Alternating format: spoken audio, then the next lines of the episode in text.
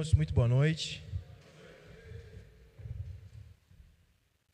Obrigado. E aí, gente, vocês estão felizes ainda? Depois de uma hora de culto, estão felizes ainda?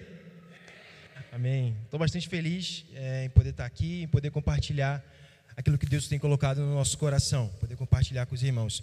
Antes de começar, eu queria só dar um aviso. O nosso pastor Tom ele pediu para comunicar que hoje ele não pôde estar no culto, que ele teve que estar a trabalho e não pôde participar, mas ele está orando lá e desejando uma boa noite aí para todos e um bom culto, para todos aqueles que estão aqui, desde já também bem-vindo para os nossos visitantes. Né?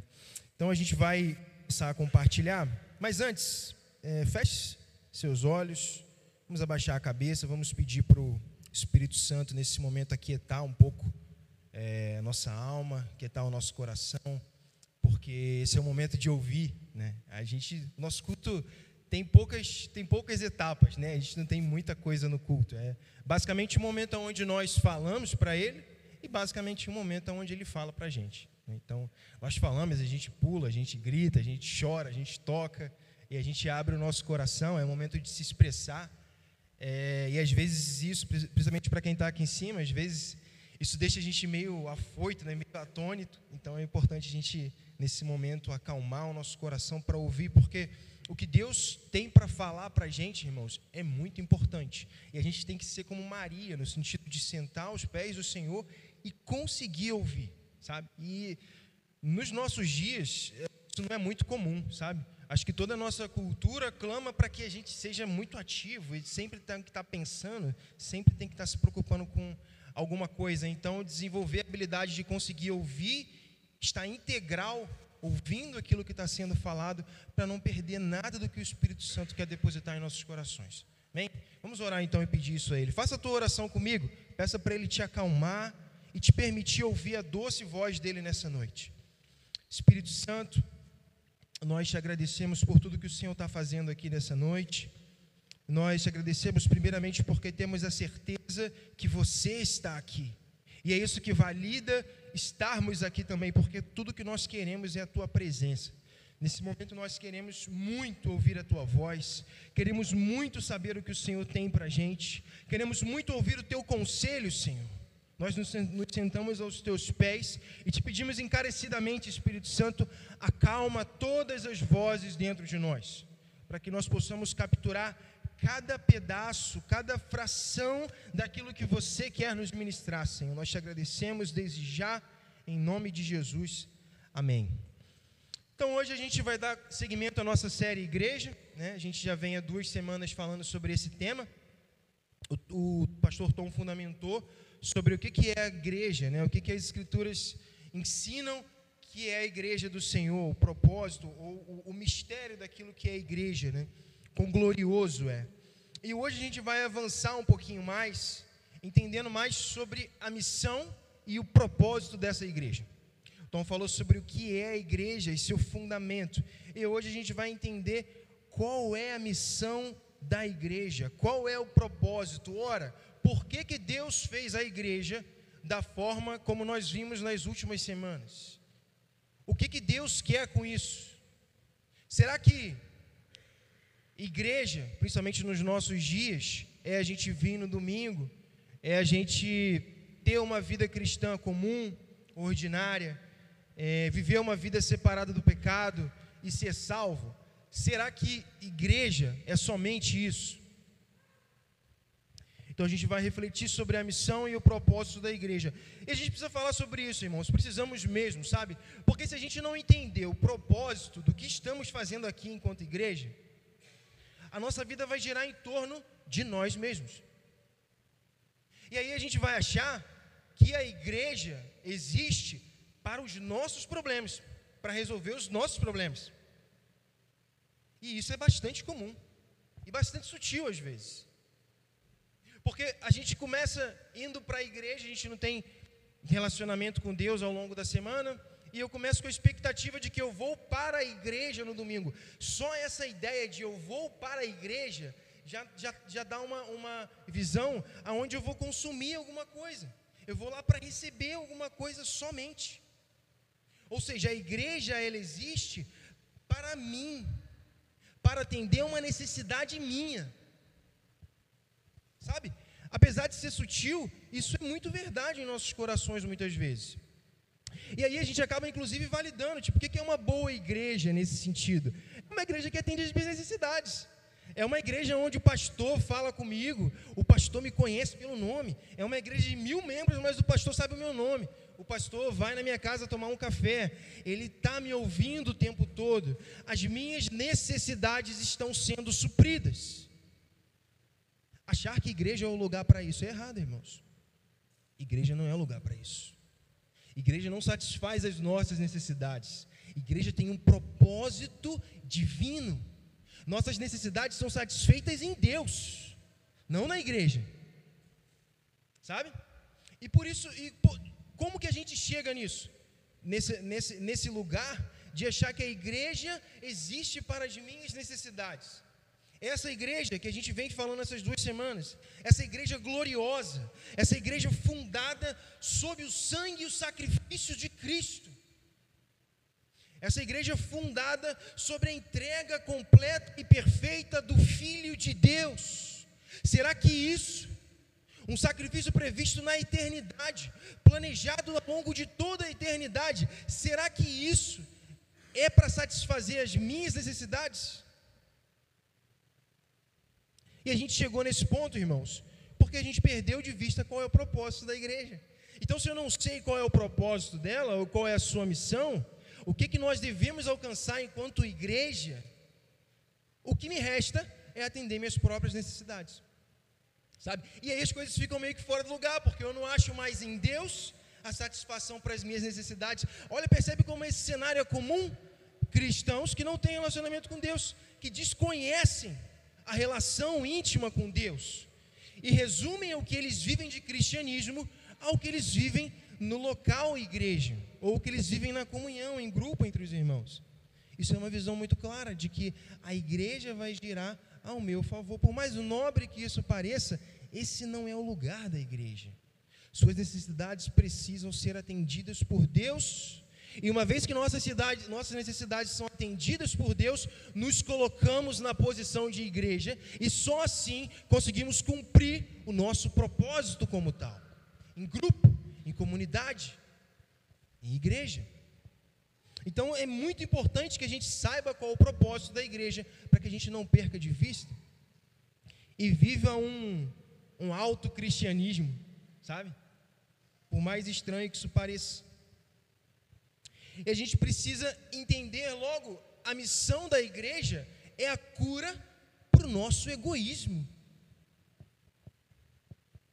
Quando eu entendo o que, que nós estamos fazendo aqui, não há espaço para mim, não há espaço para eu, para o indivíduo. Aqui nesse lugar, enquanto igreja, enquanto grupo, não há um, há um corpo.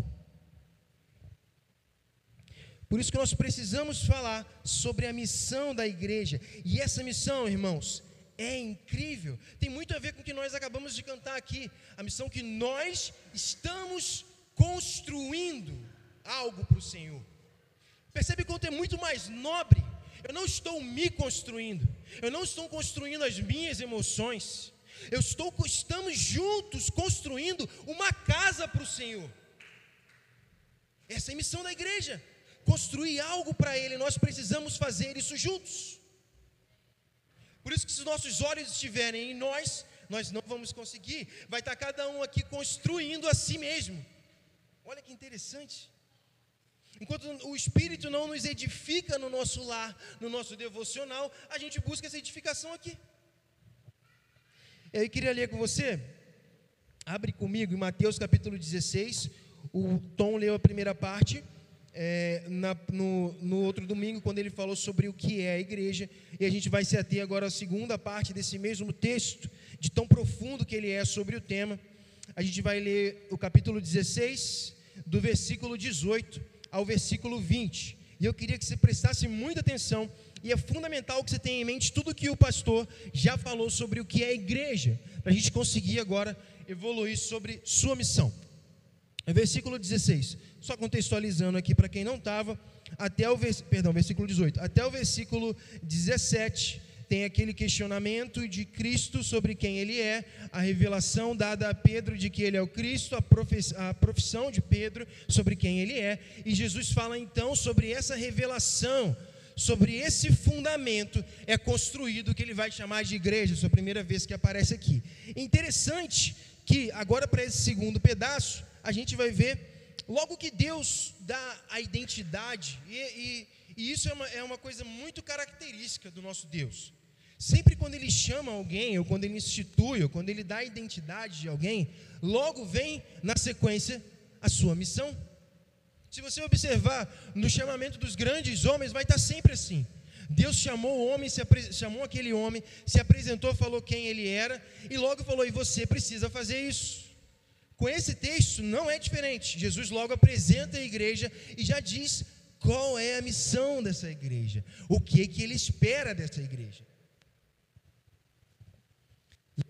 versículo 18: Pois também eu te digo que tu és Pedro, sobre esta pedra edificarei a minha igreja, e as portas do inferno não prevalecerão contra ela.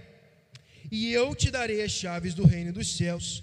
E tudo que ligares na terra será ligado nos céus, e tudo que desligares na terra será desligado no céu. Então mandou os seus discípulos quem dissesse que ele era o Cristo. Cada pedaço desses dois, desses três versículos, trazem um, entendimento muito bom para a gente, muito é, interessante sobre qual é a missão e o propósito dessa igreja. A gente vai, vai destrinchar isso aqui. Né? Então, no versículo 18, olha bem, aí já, já falando sobre o que a igreja vai fazer, versículo 18, o finalzinho dele. As portas do inferno não prevalecerão contra ela. Eu não vejo eco desse versículo quando a gente vive uma vida de batalha espiritual, aonde nos cercamos de proteção, aonde nós estamos numa posição defensiva. Na minha casa não entra nenhum mal, na minha família não entra nenhum mal, na minha vida não entra nenhum mal, e a minha batalha espiritual e todo o meu esforço é concentrado em me defender não encontra eco no propósito da igreja, onde ele diz: as portas do inferno não prevalecerão. Ora, quem está atrás da porta aqui, meu querido? As trevas, irmãos. Significa que nós, enquanto igreja, estamos numa posição ofensiva, não numa posição defensiva. Nossa batalha espiritual não é de defesa, é de ataque. E a promessa aqui é que não há portas que vai segurar o avanço dessa igreja. Entende como é diferente? E a missão dessa igreja é, até aqui, é avançar com uma promessa que nada vai parar essa igreja. Não é que nada vai me parar. Nada, não é que nada vai parar você, nada vai parar a igreja. Em seu propósito, em sua missão. Que promessa incrível, em algumas palavras, de que nada vai deter como se o inferno e as trevas estivessem atrás de uma porta, morrendo de medo, e a igreja entra com o pé na porta, irmãos. Sabe quando Jesus expulsava os demônios, os demônios, não, não, não, vem até mim, eu sei quem é você e fica bem distante de mim. É isso. É isso. Avançamos com uma missão e um propósito e nada detém esse avanço. Incrível. A batalha espiritual então gira em torno da perspectiva de ataque e não da perspectiva de defesa. Aí ele continua falando e vai para o versículo 19: O que ligares na terra terá sido ligado nos céus, e o que desligar na terra será desligado no céu. Então, o que, que nós temos aqui numa composição sobre a missão da igreja? Ele diz: Eu estabelecerei a minha igreja sobre esse fundamento ela vai avançar e o papel dela é ligar coisas na terra que serão ligadas no céu.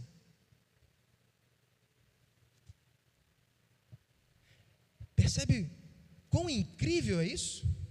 Que autoridade é dada sobre essa igreja e qual é a missão dela? Ligar coisas na terra que serão ligadas no céu também. É a igreja destravando realidades Eu vou falar mais à frente sobre o que é esse ligar. Mas percebe a autoridade que sendo dada a essa igreja. Consequentemente, nesse avanço, olha só o que é dado: a chave do reino de Deus. Você vai ver Jesus falando várias vezes: o reino de Deus é chegado, é chegado o reino de Deus, o reino de Deus está entre os homens.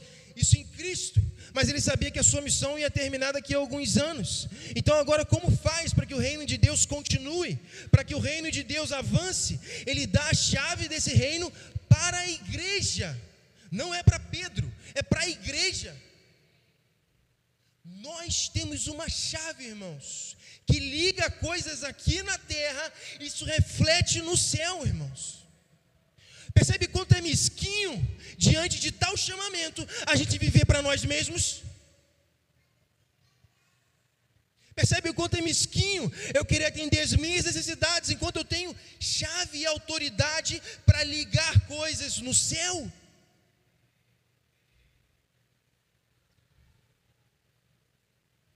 Então, o reino de Deus avança na medida que a igreja avança. Então, como que a gente mede o avanço do reino de Deus? E a gente sabe que isso é um indicador para a volta de Cristo, à medida de que a igreja avança, porque é como se sob os ombros da igreja, com a partida de Cristo, agora sob os ombros da igreja está o reino de Deus. E aonde a igreja chega, a mesma tônica que Jesus falava onde ele estava, agora se aplica à igreja. Então, quando um país conhece o evangelho através de uma missão naquele país, o reino de Deus chegou.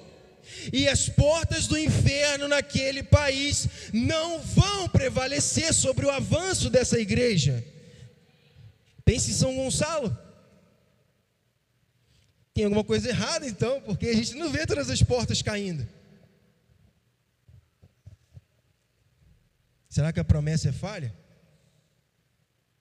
Quantas portas a gente está vendo nessa cidade, irmãos? Em que a gente está batendo, batendo, batendo e não consegue derrubar. Porque não estamos no nosso lugar correto porque não estamos vivendo como igreja, porque a promessa é dele, e se ele prometeu que nada vai segurar, nada vai segurar. Se está segurando é porque a gente não está se colocando no lugar correto. O que é ligado na terra é ligado no céu. Então, o que seria esse ligar na terra? Que porta é essa? Que chave é essa? Seria a próxima pergunta.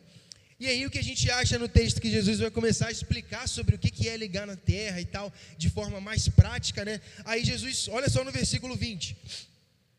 Então mandou seus discípulos que a ninguém dissesse que ele era o Cristo. Então ele, bem, o que vocês vão saber sobre igreja agora é só isso. E ficou um assunto fechado. Igreja é isso, e a igreja vai servir para ligar coisas na terra e carregar o avanço do reino de Deus. Eles ficaram com certeza, ok, legal, mas como é que faz isso na prática? O que, que é na prática eu tenho que fazer para ligar coisas no céu a partir da terra? Como que faz isso? Como é que faz isso? Como é que faz o avanço do reino de Deus? Não sabemos. E aí ele fala, por enquanto esse assunto fica fechado. Interessante, né? Eu já estava lendo achando que que Jesus ia começar a vir com um sermão explicando sobre o que, que é esse avanço, né? E aí a gente vai para Mateus 28, segundo momento, e aí, se a, se a gente conectar os textos, a gente vai ver claramente, agora ele está retomando o assunto, de onde que parou, agora ele está continuando, está dando continuidade a essa revelação do que, que é ligar coisas no céu, que é a missão da igreja. Mateus 28, do versículo 18 ao versículo 20. Se você conseguir, abre comigo, por favor. Jesus indo embora, ascendendo aos céus, completou sua missão. E agora, suas últimas palavras. É interessante, para alguém que está indo embora, as últimas palavras são muito, são muito, muito importantes. Você entendeu qual é a última mensagem que aquela pessoa deixou. Então Jesus estava indo aos céus. E o que, que ele escolheu para falar por último? O que, que ele preparou? Irmãos, ele continuou falando sobre a mensagem, sobre a missão da igreja. Olha como ele achou isso importante. Percebe o eco e a conexão. Versículo 18. Jesus aproximando-se falou-lhes dizendo: Toda autoridade me foi dada no céu e na terra. Ide, portanto, Fazei discípulos de todas as nações, batizando-os em nome do Pai, do Filho e do Espírito Santo, ensinando-os a guardar as coisas que vos tenho ordenado, e eis que estou convosco todos os dias até a consumação do século. Versículo 18: Toda autoridade me foi dada no céu e na terra, então ide. Aqui ele continua o tema, ele fala: olha, agora que a minha missão está cumprida, está cumprida, agora que eu tenho toda a autoridade, que eu conquistei essa autoridade, é uma autoridade que já era de Deus, já era dele, convenhamos, mas ele conquistou através de um testemunho para toda a criação. Agora que toda essa autoridade me foi dada, vamos retomar o assunto de igreja. Então, sabe aquilo que vocês vão ligar na terra? São pessoas. Sabe que vocês vão ligar da terra para o céu? Pessoas. A missão de vocês é ligar pessoas. E o impacto dessas pessoas vai chegar até o céu. É por isso que em Apocalipse tem vários momentos que fala que João estava vendo uma grande nuvem de muita gente. Coisas, pessoas que foram ligadas por essa igreja ao longo de todo o seu tempo. É a promessa cumprida. Chaves que foram ligadas aqui, pessoas que foram ativadas aqui, tendo seu reflexo no céu. João está vendo o cumprimento, o cumprimento dessa promessa, irmãos. Sabe qual é a boa notícia? Que isso é um spoiler. A boa notícia, irmãos, é que a igreja consegue. Porque no final ele vê essa galera lá. A boa notícia é que, por mais que nós nos esforcemos, por mais que seja difícil, a gente consegue, irmãos. A igreja consegue atingir o seu objetivo e o seu propósito. E João vê muita gente ligada por isso, muita gente conectada. E eu ouço, ouso dizer: todos aqui são resultados e expressões disso. Alguém pregou o Evangelho e ele chegou até você. E, você, e a sua vida está sendo ligada aqui, de forma a ter um reflexo no céu, irmãos. Olha que interessante, e olha que nobreza da nossa missão enquanto igreja, ligar pessoas. Aí você vai conectando sobre o avanço do reino, ou seja, como é que a gente mede o avanço do reino? A quantidade de pessoas que estão aqui dentro? Não. A quantidade de pessoas que está sendo ligada espiritualmente. É algo interior, irmãos. Porque o reflexo, vocês ligam aqui, mas aonde que isso aparece? No céu. Você liga o cara aqui, você prega o evangelho para alguém aqui, você discipula, como ele está falando, e isso tem um reflexo no mundo espiritual. E aí a igreja e o reino de Deus avançam. Em quantas pessoas nós estamos ligando? Essa é a nossa missão. Interessante que aí ele vai dizer, ok, a missão de vocês, então retomando o tema da igreja, a missão, está clara a conexão que eu estou fazendo de um texto com outro? Tá claro, né? Beleza. Por favor, não me deixem sozinho. Tá bom? A gente tem que ir como igreja. Né? Não, não faria sentido eu ir sozinho, gente. Pelo amor de Deus. Vocês estão comigo? Amém. Então, beleza. O versículo 19. Ele continua. Então, ide e fazei discípulos a todas as nações. Em Marcos, ele completa um pedacinho desse, nesse mesmo cenário, mas Marcos traz uma, uma, uma, uma um registro um pouquinho mais é, é, diferente. Ele fala: ide por todo mundo, pregai o evangelho. Né? Então, se a gente olhar a, a, a, o cenário, o que Mateus escreveu sobre aquele mesmo momento e o que Marcos escreveu sobre aquele mesmo momento, esse é um exercício muito interessante, tá? Eu queria até te dar esse conselho. É muito legal você ver passagens que se replicam em vários evangelhos, porque você vai ver coisas que um evangelista narrou que o outro não narrou e que traz uma compreensão incrível sobre o que aconteceu naquele momento. Então a gente vê que Jesus está instruindo eles o seguinte. Então, porque agora toda a autoridade me foi dada, agora a missão de vocês começa. O que, que vocês fazem então? Pregam o Evangelho, ide por todo mundo pregar o Evangelho. Batizem e os ensinem a guardar as coisas que tenho ordenado. Então, como que a gente liga alguém? Discipulando. A igreja então prega o evangelho, batiza aquela pessoa, que é o testemunho para toda a criação da aceitação dela do sacrifício de Cristo. E agora tem o processo de discipular, ensinar a guardar tudo o que Jesus falou, a viver como Cristo. Agora vamos, vamos aprofundar um pouco mais sobre a nossa missão e esse avanço. Então, qual é a missão da igreja? Como que a igreja ativa essas pessoas? Através do discipulado não é através de uma quantidade de pessoas no culto, não é através de uma frequência de culto. Isso pode ser um reflexo de como está a vida espiritual daquele fulano, mas essa não é a missão da igreja. A missão da igreja não é fazer grandes caminhadas, não é fazer isso. A missão da igreja é ativar pessoas através do discipulado. Então, você cristão, se você quer se portar como igreja do Senhor, qual é a sua premissa inicial? Vir ao domingo de noite? Não. Domingo de noite é muito básico. Sua premissa inicial é fazer devocional? Não. Isso é muito básico. Jesus falou: quando vocês orarem, ele está partindo do pressuposto que é óbvio que vocês vão orar. Não tem nem o que falar sobre isso. Como que um cristão não ora? Não, não é isso se a gente quer se colocar na posição de igreja e atender a missão e o propósito dela, nós precisamos ter pessoas que nós influenciamos, que nós discipulamos. E aí eu te pergunto: quem é uma pessoa que você considera que você discipula, que você apresenta o caminho de Cristo para ela? Eu sou líder de GD e mais alguns aqui. Então isso fica muito de uma forma muito superficial, porque nós temos esse título mas isso não é necessariamente o discipular aqui. Então você mesmo não tendo esse título, não pode, precisa discipular pessoas.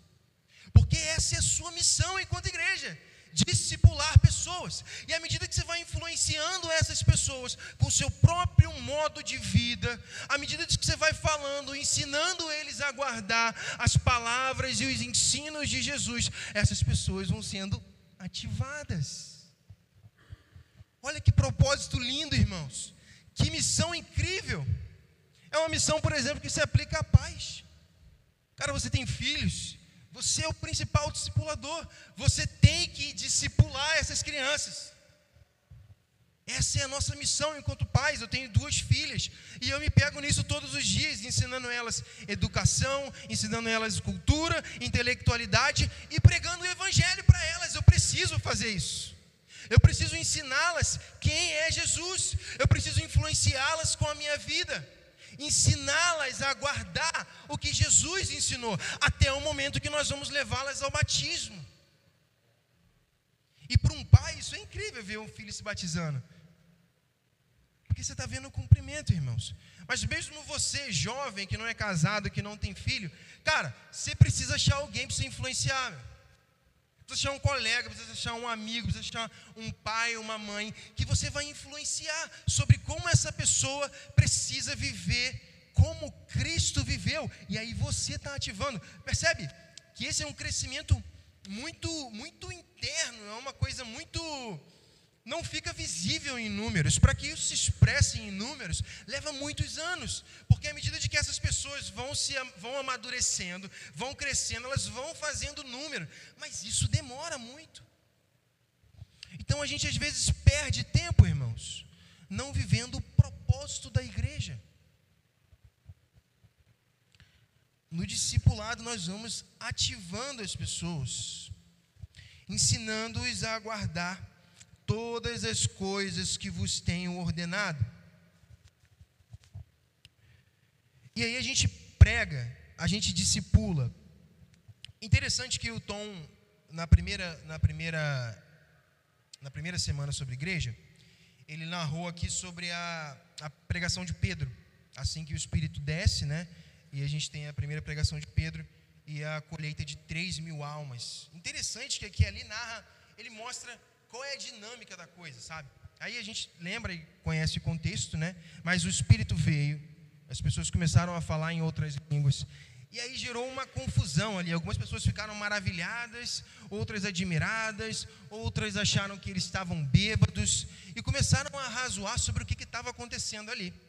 É nesse contexto Pedro se levanta, e é muito bonito que fala assim: que ele, junto com os onze, os onze deram um passo à frente, e ele toma a palavra e fala, a primeira pregação. Ele vai pregar o evangelho, tomando essa posição, sendo a primeira expressão disso que eu estou falando, desse propósito. Ele toma a palavra e prega o evangelho para aquela turma. Percebe? Que interessante. A pregação, ela nasce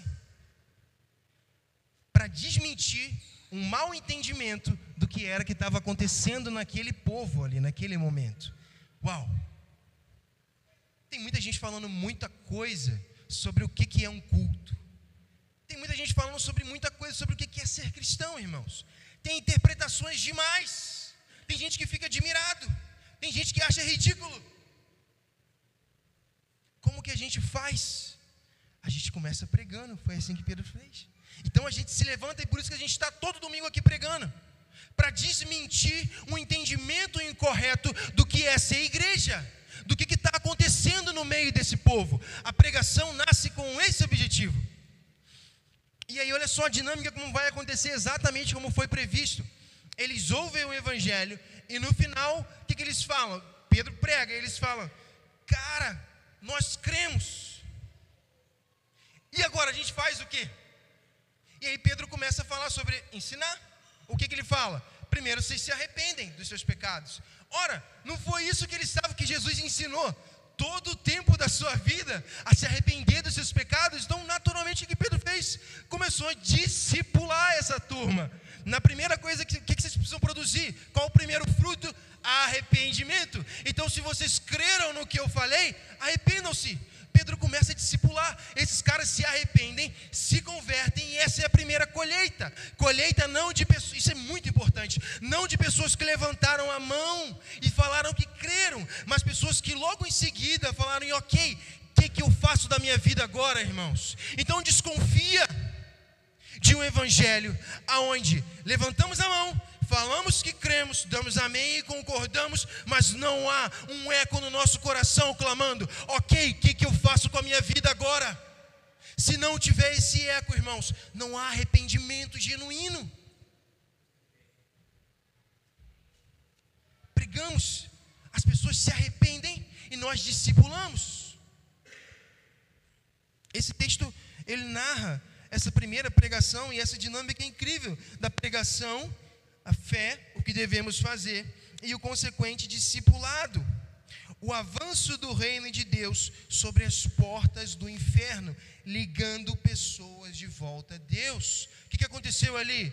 Pedro ligou 3 mil pessoas do céu.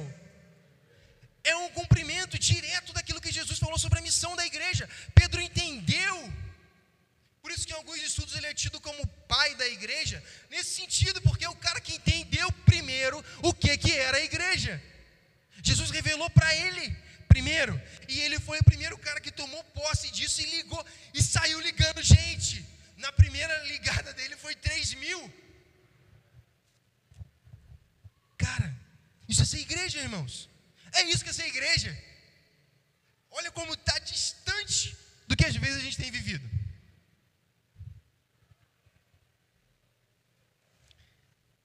Cara, então agora a igreja está ligando. E isso pode gerar uma, um entendimento de que então, poxa, mas Jesus é o único intermediador entre Deus e o homem, não a igreja. Paulo fala isso em Timóteo, para Timóteo, né? 1 Timóteo 2, 5, 6. Há um só Deus, mediador entre Deus e a humanidade, o homem, Jesus Cristo ele deu sua vida para comprar a liberdade de todos. Se Deus, se Jesus é o único mediador, como é que é a igreja que está ligando essa galera? E aí a gente começa a falar sobre um aspecto da igreja de Deus, que agora a gente vai entender qual é a relação com a sua missão. Eu estava comentando com a Monique hoje de manhã, é, e esse aspecto, irmãos, é a igreja como corpo de Cristo. Não há missão da igreja sem entendimento de corpo. Sem entendimento de que a igreja é o corpo de Cristo. E geralmente quando a gente fala sobre corpo, de Cristo é só uma alegoria para falar sobre o tema unidade. Né? E isso é verdade, Paulo fala sobre isso em Coríntios. Mas eu queria falar desse aspecto, mas não relacionado à unidade, mas relacionado ao propósito da igreja. Por quê? Se Deus, se Jesus é o único intermediador entre o homem e Deus, precisa, essa igreja, para que ela tenha essa autoridade, precisa ser o próprio Jesus fazendo isso. Por isso que a gente vai entender que nós agora somos o corpo de Cristo. Precisamos não ser só amigos de Cristo, noiva de Cristo, irmão, precisamos ser o corpo dele, para que possamos ter a sua autoridade, compartilhar da sua autoridade, para cumprirmos nossa própria missão que ele nos deu. Percebe o quanto é importante eu discernir o corpo de Cristo? Porque se eu não me vejo dentro de um corpo, eu não tenho essa autoridade, logo eu estou alheio à minha missão, ao meu propósito. Então agora eu sou o corpo de Cristo. Então Cristo unitário, o homem Jesus e o Cristo cabeça de um corpo, tem a sua missão plena, aonde num primeiro momento, em 33 anos, ele resolveu o problema do pecado, ele resolveu o problema legal da separação entre o homem e Deus, e a partir daí ele confiou a segunda parte do plano para unir o homem e Deus a quem? A si mesmo, ao seu corpo, a igreja.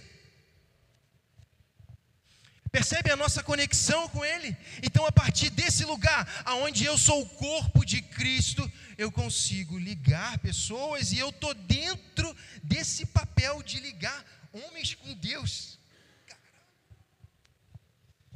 Eu com autoridade divina para ligar homens com Deus através do discipulado, com uma promessa de que nem as portas do inferno vão segurar esse avanço do reino de Deus nós estamos preocupados com as nossas emoções. E aí eu fico pensando, Deus olhando para a gente falando, meu Deus. Deus ele quer sarar as nossas emoções? É claro que quer. É óbvio, e tem um lugar para isso. Mas, cara, mas a nossa vida não pode girar em torno disso, irmãos. O chamado aqui, irmãos, e o alerta é para você se sondar e ver se a sua vida cristã está girando anos em torno de tratamento de você mesmo. Porque se for isso, a gente não está saindo do lugar, irmãos. É daí que vem a sensação que a gente fica às vezes, cara, por que eu estou fazendo isso? Eu não estou saindo do lugar. Por quê? Porque a gente está olhando só para a gente, cara. Está olhando só para a gente. A gente está o tempo todo na posição de filho mais novo, de sentar no colo do pai. É legal pra caramba chamar Deus de aba, sentar no colo. Cara, mas ele está esperando gente. Vocês já deviam de estar comendo carne. E eu tenho que estar o tempo todo falando coisas, que, confirmando que vocês são filhos, que vocês são amados. Cara, ele ama vocês, ele, ele, ele fala isso de fato, mas a gente precisa ir além, irmãos. Cara, para essas portas caírem, essas portas do inferno que foram prometidas que elas vão cair, a gente tem que avançar, irmãos. Não dá para ficar o resto de nossas vidas cristãs girando em nós mesmos. Não dá para fazer isso, irmãos. Não é saudável, não é sadio, nós não atingimos o nosso propósito. E aí sabe o que, que acontece? A gente fica um tempo em uma igreja, não tem essas necessidades atendidas, porque estamos procurando no lugar errado, e a gente vai para uma outra igreja. Até que a gente começa a ouvir algo legal lá e gera essa expectativa, só que não vai ser atendida. E aí das duas, uma, ou a gente vai mudar de outra igreja, ou a gente vai ficar ali, é, realmente vai ser isso e vai viver isso para o resto da vida. Percebe como é mesquinho, às vezes, o nosso entendimento, a nossa perspectiva. Percebe como é mesquinha às vezes a nossa ambição? Diante da nobreza, da grandeza do nosso chamamento como igreja. Corpo de Cristo. A obra de Cristo resolveu o problema legal da ligação entre o homem e Deus em função do pecado. Agora a igreja, enquanto corpo, conduz cada indivíduo por esse caminho, ligando no céu a partir de uma ligação feita na terra. O propósito de Deus com a igreja é tocar todo o homem. E esse evangelho vai ser pregado até os confins da terra. O propósito de Deus com a igreja é que no seu trabalho Jesus esteja lá, as pessoas tenham a percepção de que Jesus está lá.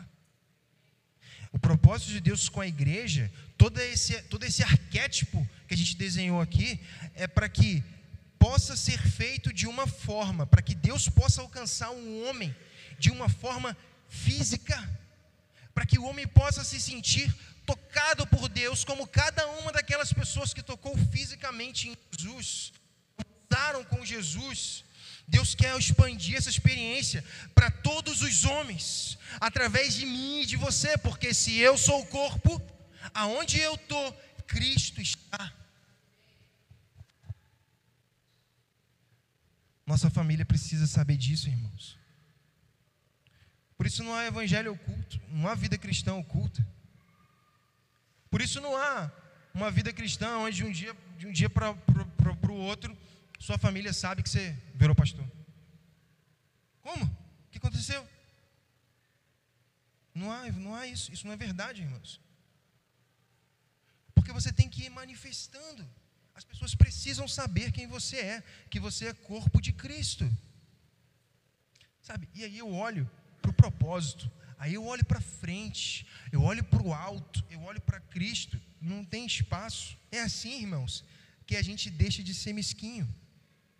É assim que a gente deixa de viver uma vida cristã egoísta. É olhando para o nosso propósito. É procurando me tornar. E aí agora eu vou para o meu devocional para perguntar a Deus: Deus, como que eu me torno isso? O que, que eu preciso para ligar pessoas? Qual é a autoridade espiritual? Porque perdão dos pecados nós temos, nós sabemos disso. Só que quando a gente vive uma vida entregue ao pecado, a gente tem autoridade espiritual. Eu estava comentando isso com um amigo essa semana. E aí você se sente um pouco fora e longe da unção de Deus. O que é unção? É você ter autoridade para fazer algo como se o próprio Deus estivesse fazendo. Corpo de Cristo. Percebe? Aí eu estou olhando para Ele, eu estou olhando para aquilo que eu preciso me tornar, porque eu preciso fazer como igreja. Por isso nós estamos gastando um mês para falar sobre igreja, para que a gente dê essa virada, irmãos, para que nossa vida comece a achar sentido nossa vida cristã. Vamos fazer isso e parar de olhar para nós mesmos. Então nós começamos a pensar agora como corpo de Cristo. Esse é o propósito da igreja. E isso é incrível, irmão. Você percebe que até Paulo, até antes de Paulo, não havia revelação de que a igreja era o corpo de Cristo, de que os cristãos tinham Cristo dentro deles. Vamos ler em Colossenses, capítulo 1, vamos passar rapidinho. Do versículo 24 ao 29. Olha só, agora, visto que a missão é ligar, o propósito da igreja é ligar, ligar através do discipulado. Só podemos fazer isso porque somos corpo de Cristo. Olha mais sobre essa questão do corpo de Cristo. O quão incrível isso é. Colossenses 1, 24 e 29. Alegro-me quando sofro por vocês em meu corpo, pois participo dos sofrimentos de Cristo, que continuam em favor do seu corpo, a igreja Cristo sofreu em favor do seu próprio corpo, a igreja. Deus me deu a responsabilidade de servir a seu povo, anunciando-lhes sua mensagem completa. Essa mensagem foi mantida em segredo por séculos e gerações, mas agora foi revelada ao seu povo santo. Eu amo como Deus faz assim, né? É, e se você for ver o chamado dele para Abraão, por exemplo, né? Ele fala: Abraão, chama, sai dessa terra para a terra que eu vou te levar uma terra boa. Legal. E você vai ter algumas promessas lá, vai acontecer coisas muito boas. O que, que você tem que fazer? Sai da tua terra, ok, mas eu vou para onde? Agora a revelação para você é sai da tua terra. Até Paulo, isso não tinha sido revelado, irmãos. E homens gastaram suas vidas sem entender isso. Sabe? Então, o entendimento de que somos corpo de Cristo deveria soar como um refrigério para as nossas almas. Deveria soar como um descanso, porque a partir desse lugar eu consigo fazer o encargo que Deus tem sobre mim como igreja. Só a partir de um lugar onde eu sou corpo de Cristo. Então esse mistério, isso que estava oculto há muitos anos, há muito tempo, agora Deus está revelando. Hoje Deus está revelando, irmãos. Deus está revelando que somos corpo e precisamos através desse lugar ligar pessoas com Ele através do discipulado. Essa é a chave para a gente viver um cristianismo sadio. Foi revelado ao seu povo santo, pois Deus que queria que eles soubessem que as riquezas gloriosas desse segredo também são para vocês, os gentios. E o segredo é esse: Cristo está em vocês, o que lhes dá confiante esperança de participação da sua glória. Cristo em vocês, a esperança da glória. O fato de Cristo estar em vocês é o selo que abona, é a firmeza da sua esperança de participar da glória de Cristo. O entendimento de que eu sou o corpo de Cristo é a certeza, é o fundamento da nossa esperança. E é por isso que às vezes a gente fica desesperançado, desesperado, porque esquecemos que Cristo está dentro de nós, perdemos o fundamento da esperança de glória, não esperamos a glória de Deus e vivemos nossas vidas como podemos. Percebe a resposta para o nosso modo de vida? Daí eu entendo.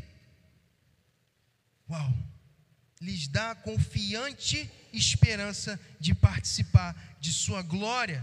Portanto, proclamamos a Cristo, advertindo a todos e ensinando a cada um com toda sabedoria, para apresentá-los maduros em Cristo.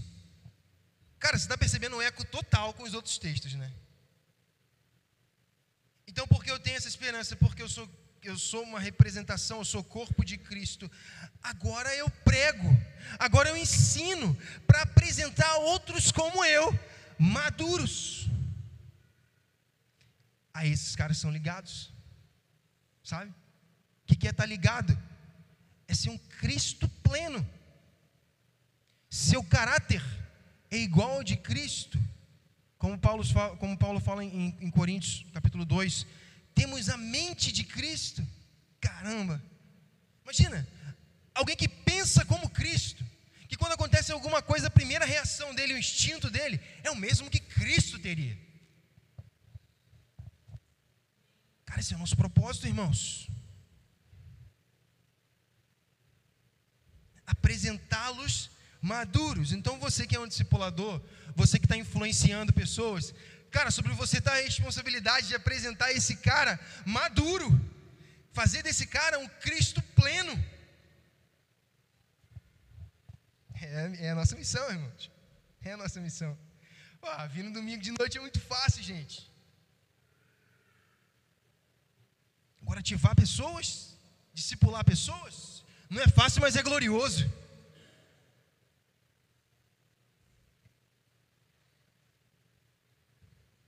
Isso trabalho e luto com tanto esforço na dependência de seu poder que atua em mim.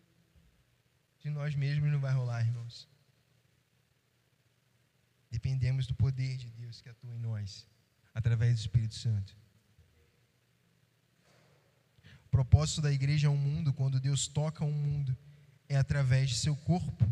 Ser corpo de Cristo, ter Cristo em nós é a evidência que sustenta a esperança. Jesus começa sua obra num corpo físico unitário e continua através de ser cabeça de um corpo plural, que ele chama de igreja, fundada sobre ele mesmo. De tal forma que, se nós falharmos, colocamos em xeque a missão de Cristo.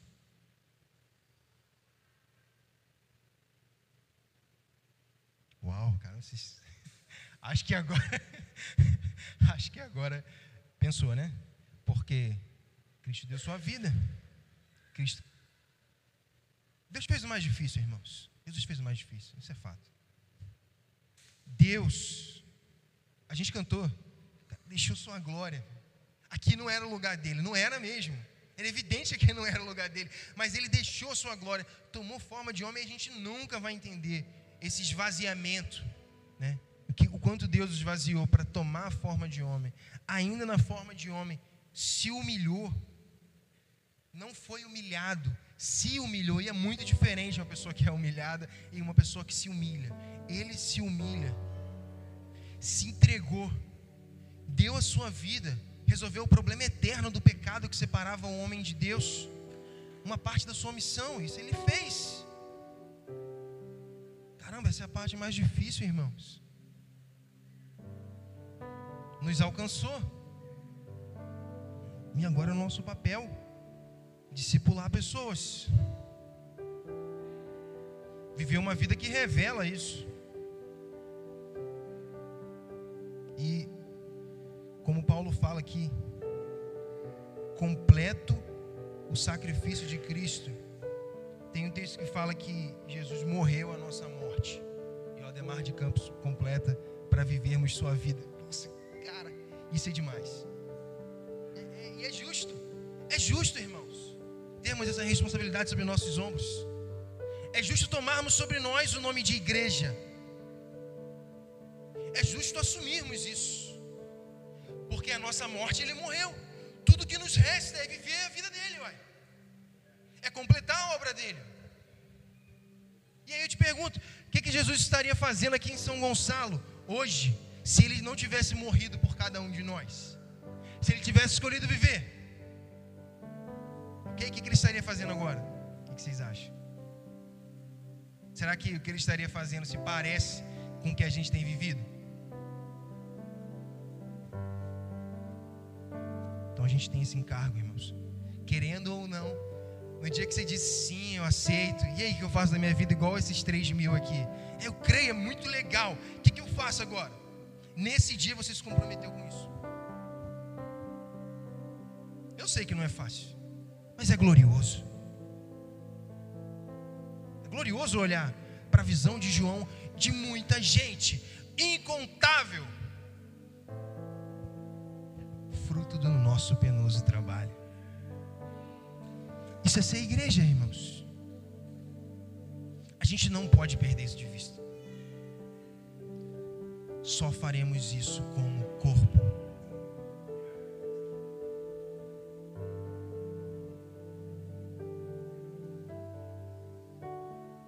corpo de Cristo. E por acaso hoje é um dia de ser. Só por acaso. Onde nós celebramos ser corpo de Cristo. É de tamanho impacto, irmãos, que o texto áureo da ceia que nós lemos fala sobre quem é condenado, quem come e bebe para sua própria condenação. Come e bebe, tem um texto que fala, um pedaço que fala, come e bebe condenação. Quem faz isso? Não é quem falhou nessa semana. Não é quem cometeu algum pecado essa semana. Não é isso que Paulo está falando. É de tamanha importância entendermos que somos corpo de Cristo, que beber da ceia, participar da celebração mais alta dessa posição na qual estamos, que é a ceia do Senhor, participar desse momento sem discernir, sem entender corpo de Cristo. Que nos condena é participar da ceia, que é a celebração do corpo, sem entender corpo. O que nos condena é participar da ceia sem entender a minha conexão com Cristo e com os meus irmãos. O quanto eu estou imbuído nessa missão, o quanto eu faço parte disso e isso faz parte de mim, o quanto não é algo alheio a mim, irmãos. E Paulo dá uma repreensão severa para os coríntios que fala: Cara, vocês entenderam tudo errado. Poxa, eu recebi de Deus e entreguei direto para vocês. E vocês esqueceram e estão achando que a ceia é para comer. Que isso, gente? Como em casa. Então, meu irmão, qualquer coisa que você ache que é a ceia, que não tem a ver com o entendimento, a celebração de ser corpo de Cristo, errado. Come e bebe para sua condenação. E aí explica porque muitos de nós estamos como estamos. É o texto que a gente lê todo mês. Todo cristão lê isso a vida toda na hora de tomar a ceia. Então eu preciso discernir o corpo de Cristo.